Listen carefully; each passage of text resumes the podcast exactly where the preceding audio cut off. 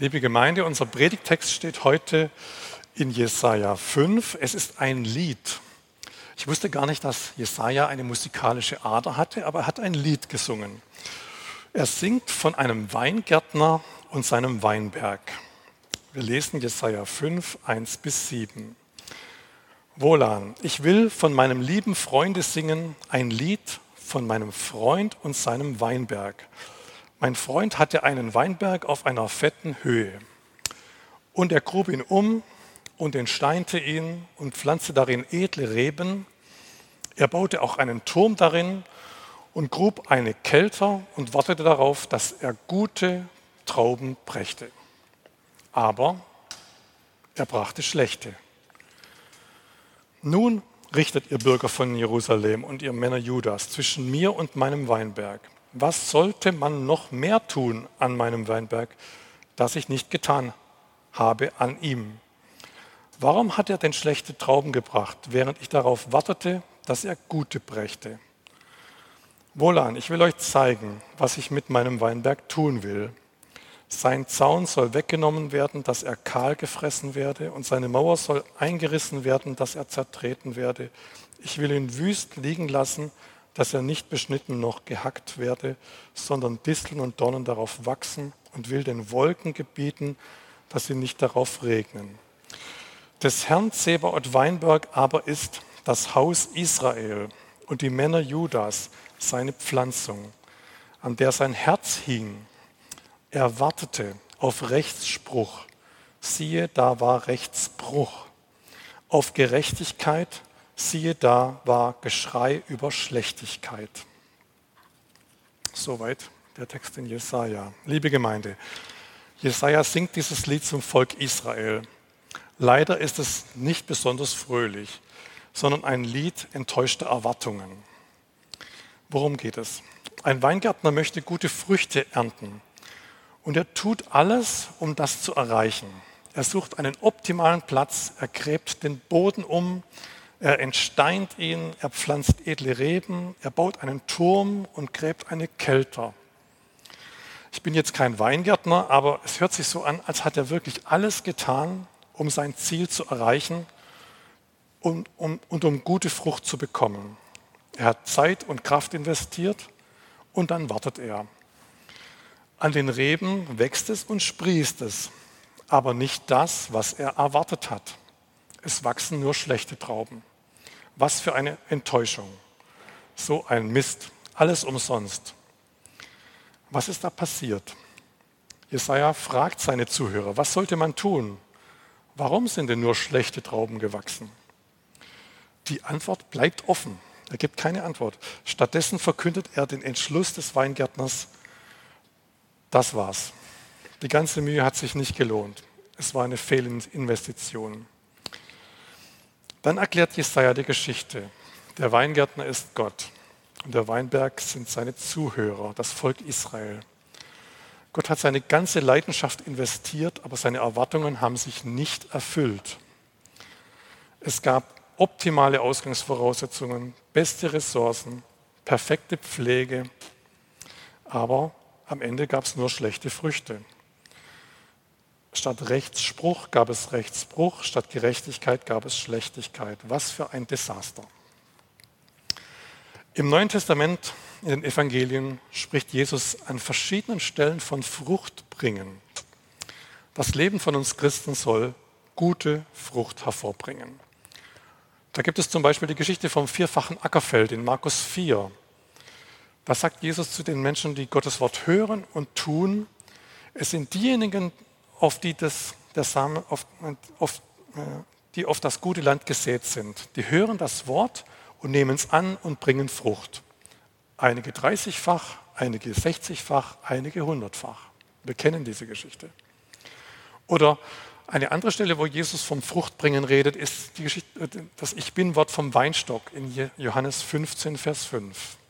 Jesus sagt, ich bin der Weinstock, ihr seid die Reben, Wer in mir bleibt und ich in ihm, der bringt viel Frucht. Denn ohne mich könnt ihr nichts tun. Wie kann unser Leben nun gute Frucht bringen? Der erste Schritt ist, ist dass wir erkennen, wie unermesslich groß die Liebe unseres himmlischen Vaters ist. Dass wir darüber nachdenken, was er in unserem Leben schon alles getan hat. Zum Beispiel im Psalm 103 äh,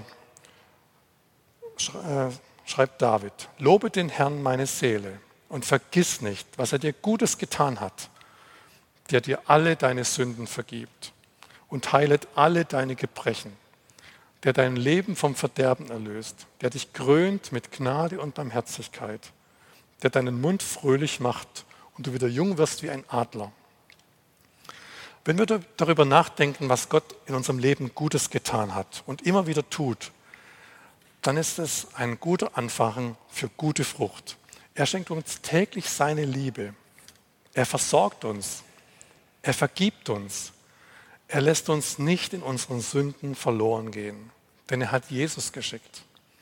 Und er schenkt uns jeden Tag einen neuen Tag. Er lässt uns seine Gegenwart erfahren. Und er schenkt uns liebe Menschen. Und, und, und, und, und, und. Haben wir schon jemals genügend dafür gedankt.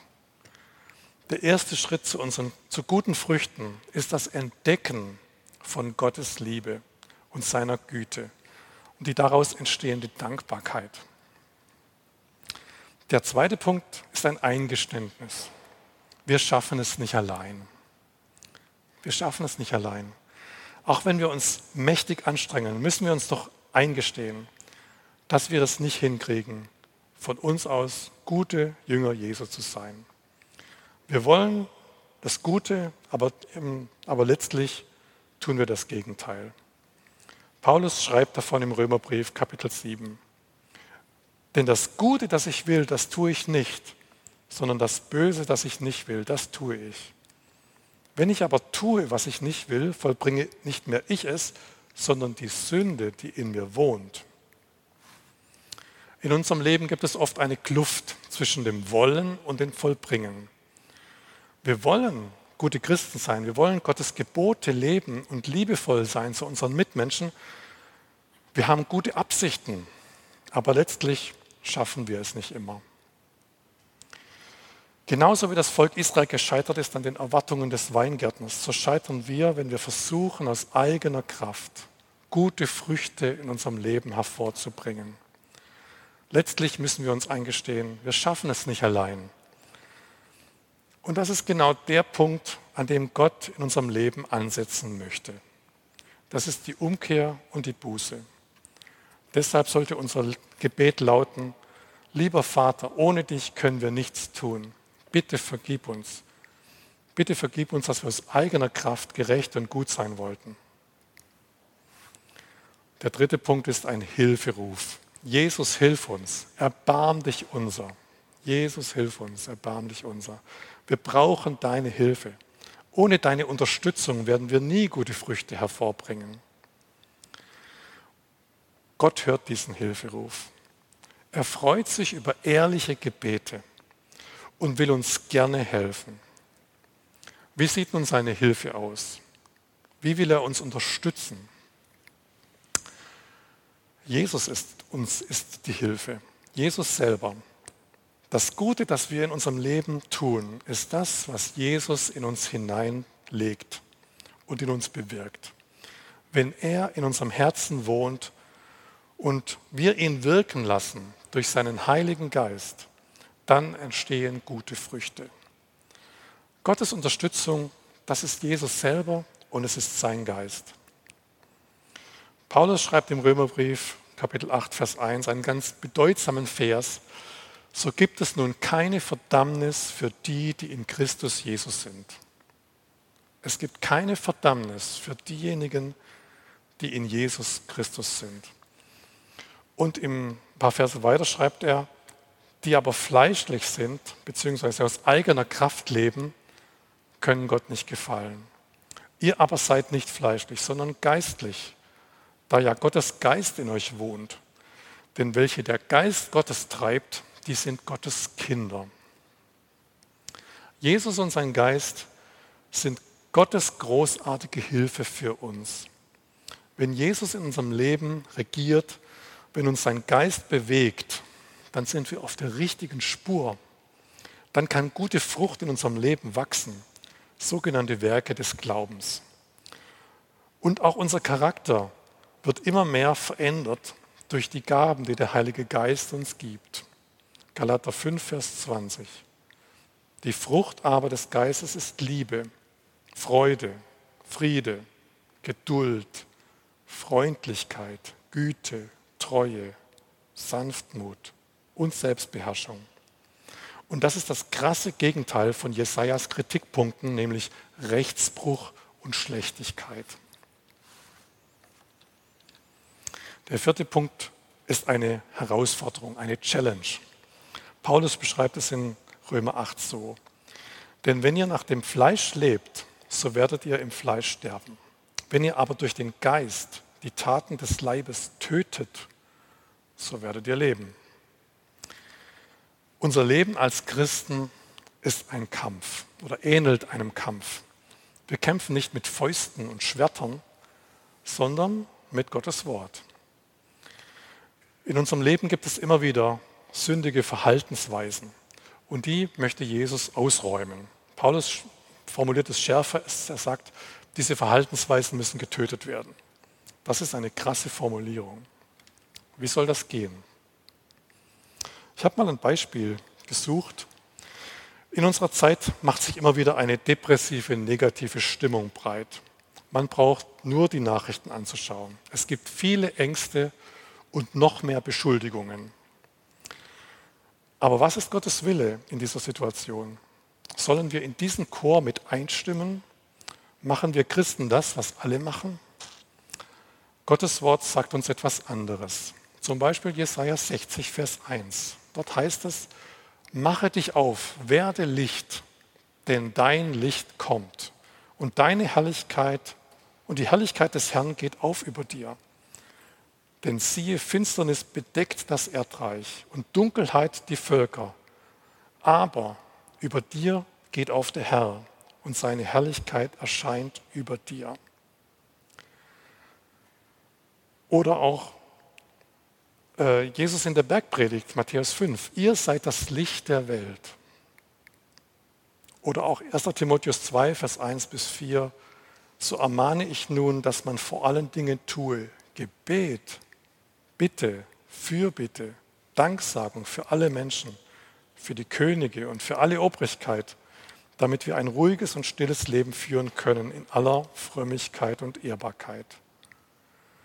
Gute Frucht bedeutet, dass wir Lichter und Hoffnungsträger sind in einer dunklen Welt, weil wir Jesus kennen, dass wir einen Unterschied machen, dass wir regelmäßig für Entscheidungsträger und Politiker beten weil Jesus der Retter ist, weil er alle Macht hat, weil alle Dinge zum Besten dienen für die, die ihn lieben. Das ist der Kampf des Glaubens. Wagen wir ein Fazit. Wir leben in der Passionszeit und erinnern uns an das Leben und Sterben Jesu zur Vergebung unserer Sünden. Für mich ist es ein, eine wohltuende Erkenntnis, dass wir aus eigener Kraft nie gute Früchte hervorbringen können.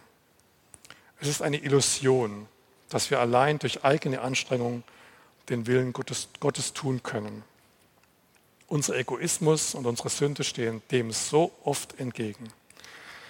Aber wenn wir eingestehen, dass wir ohne Jesus nichts tun können, öffnet sich ein Horizont.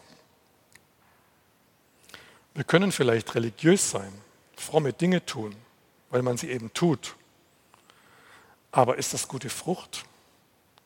Jesus hat die Pharisäer dafür scharf kritisiert.